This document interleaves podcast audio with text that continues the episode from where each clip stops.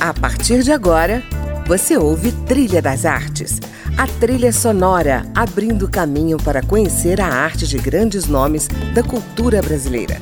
Música, opinião e informação na Trilha das Artes, com André Amaro.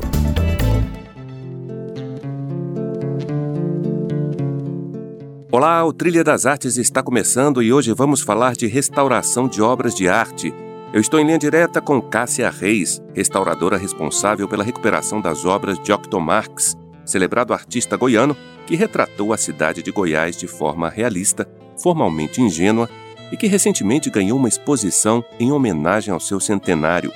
Para falar do trabalho de restauração e da obra de Octo Marx, Cássia Reis nos brinda com composições clássicas de Vila Lobos, a Pixinguinha, de Vivaldi, a Ravel.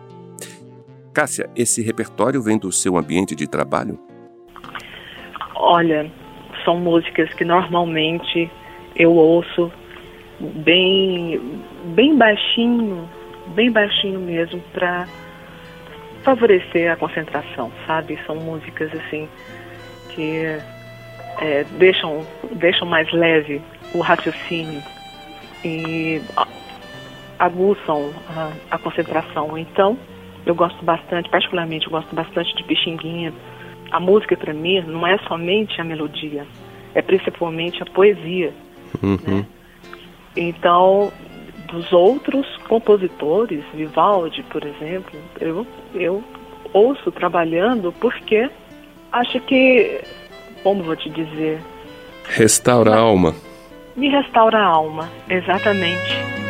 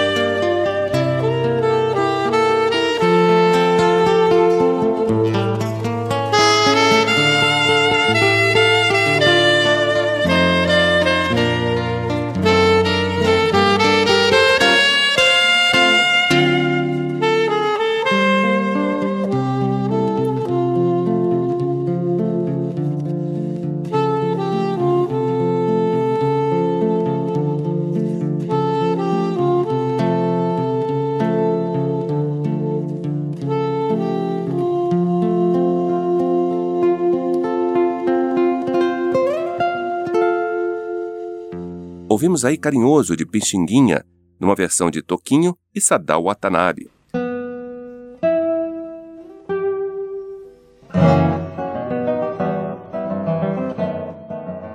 Bom, Cássia, vamos começar falando então da exposição, uma homenagem a Octo Marx, que faleceu há 30 anos na cidade de Goiás, onde também nasceu. Quantas obras foram restauradas para essa exposição? Foram 10 telas de tamanhos variados, uhum. seguido de um desenho em bico de pena de uns 36 centímetros por 50. E um ferrinho e um manuscrito. Um manuscrito que é um fragmento de papel de uns 10 centímetros por 3 de largura. Eu queria saber como é que estavam essas telas antes de serem restauradas e por que que elas foram restauradas para essa exposição em homenagem ao centenário do Octomax? Por que, que elas são importantes para essa exposição? André, as telas elas chegaram até mim em um processo bem avançado de degradação. Uhum. Elas estavam com um ataque biológico muito grande. Esse ataque biológico, quando dizemos na, na restauração, quando tem muito bolor, muito mofo, sabe, ocasionado assim por um excesso de umidade e calor, essa intempérie facilita esse processo, né, de degradação. Uhum. Tinha muitas perdas pictóricas, né, que a pintura ela estava soltando do suporte. É a estrutura que resguarda a pintura. Uhum. Então a pintura estava se soltando, muito craquelada, telas empenadas. Então realmente as telas estavam assim muito, muito danificadas. Uhum. Então a gente tem que é, fazer por onde em preservar a, a imagem de um artista que, como ele, assim, soube colocar por meio de pintura tantas informações importantes. Ele, ele era muito detalhista, então Uhum. em algumas telas eu vejo a questão, é, eu vejo o olhar dele atento com essa questão ambiental. Em uma tela Carro de Bois, por exemplo, ele ali no fundo da tela, no segundo plano, ele coloca né, uma terra arada, uma terra infértil e uma terra virgem e- uma terra mata virgem. Uhum. Essa minuciosidade dele que é fascinante. E o Otto Marx, ele naturalmente ele conseguia passar essa informação, é, a informação por meio de, de pinturas mesmo, ou então pelas escritas dele, né, pela literatura, que ele era contista também, Uhum. né? E era um artista para mim, é um artista fantástico que resume ali muitas virtudes que até mesmo aqueles que têm uma formação erudita não Uhum. conseguem ter.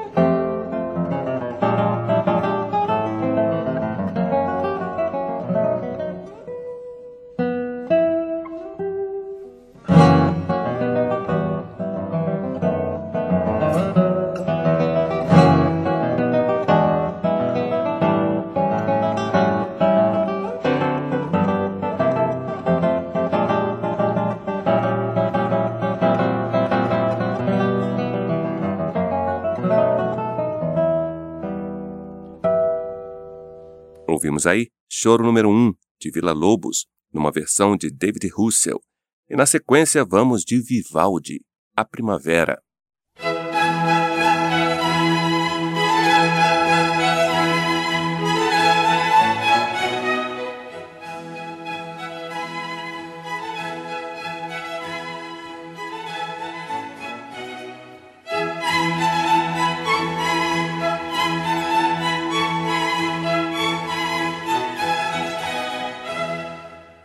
Cássia, vamos falar do trabalho de restauração.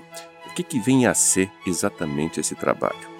Seria bastante interessante que as pessoas tivessem a curiosidade de saber eh, como é feito esse processo restaurativo, o que demanda, o que tem por detrás de uma simples reintegração cromática, né? Uhum. ali, para você chegar num resultado positivo, você precisa, além de muito estudo, é, estudo da- do autor, da obra, é, estudo iconográfico, um estudo químico, principalmente a restauração em si, ela é voltada para as ciências. E ela tem que respeitar algumas regras internacionais. Tem cartas patrimoniais. As cartas patrimoniais é, são aquelas leis e diretrizes né, que devem de ser seguidas pra, pra, para que o patrimônio se mantenha. Uhum. Então, assim, a restauração é um processo muito bonito de se ver e é um processo anônimo também. O restaurador, ele executa uma restauração não para alimentar o ego dele. O restaurador, ele executa uma restauração para o público, para o patrimônio, no caso, patrimônio cultural. E para restaurar uma obra, por exemplo, feita com material alternativo, que não é propriamente a tinta industrial, é mais difícil, Cássia? Muito difícil, é porque na restauração, na realidade, as pessoas não entendem direito esse conceito de restauração. Explica para gente. Às vezes confundem restauração com reforma, com uma readequação, uhum. né? A restauração ela é voltada muito para ciências, tanto é que para a gente desenvolver um processo restaurativo, a gente tem que fazer todo um estudo preliminar, ter toda uma documentação, fazer preenchimento de, de fichas, né? E assim um estudo bastante profundo mesmo do autor. Uhum. No meu caso foi do Otto Marx. E a restauração ela não utiliza produtos comerciais normais, porque esses produtos comerciais normais, eles possuem um veículo, né, um, veí um veículo em comum que não se adequa na proposta restaurativa, que é uma das diretrizes que a gente tem que seguir, que é a reversibilidade. Nós temos que utilizar produtos reversíveis. Então, uma tinta comercial, por exemplo, se eu usar uma tinta artesanal, numa pintura, numa pintura, por exemplo, é, eu posso até ter um, um, um resultado positivo. Mas só que lá na frente, quando precisar de uma nova intervenção, se no caso for necessário, o futuro restaurador, a pessoa que for mexer, ela vai ter uma grande dificuldade e isso pode prejudicar a leitura da obra. Entendeu? Entendido. Bom, a gente vai dar um breve intervalo, mas você que está nos ouvindo, não saia daí. Eu volto já com esse papo maravilhoso com Cássia Reis, restauradora responsável pela recuperação de telas importantes de Octomarx, artista goiano que deixou um legado de obras importantes para a iconografia da cidade de Goiás.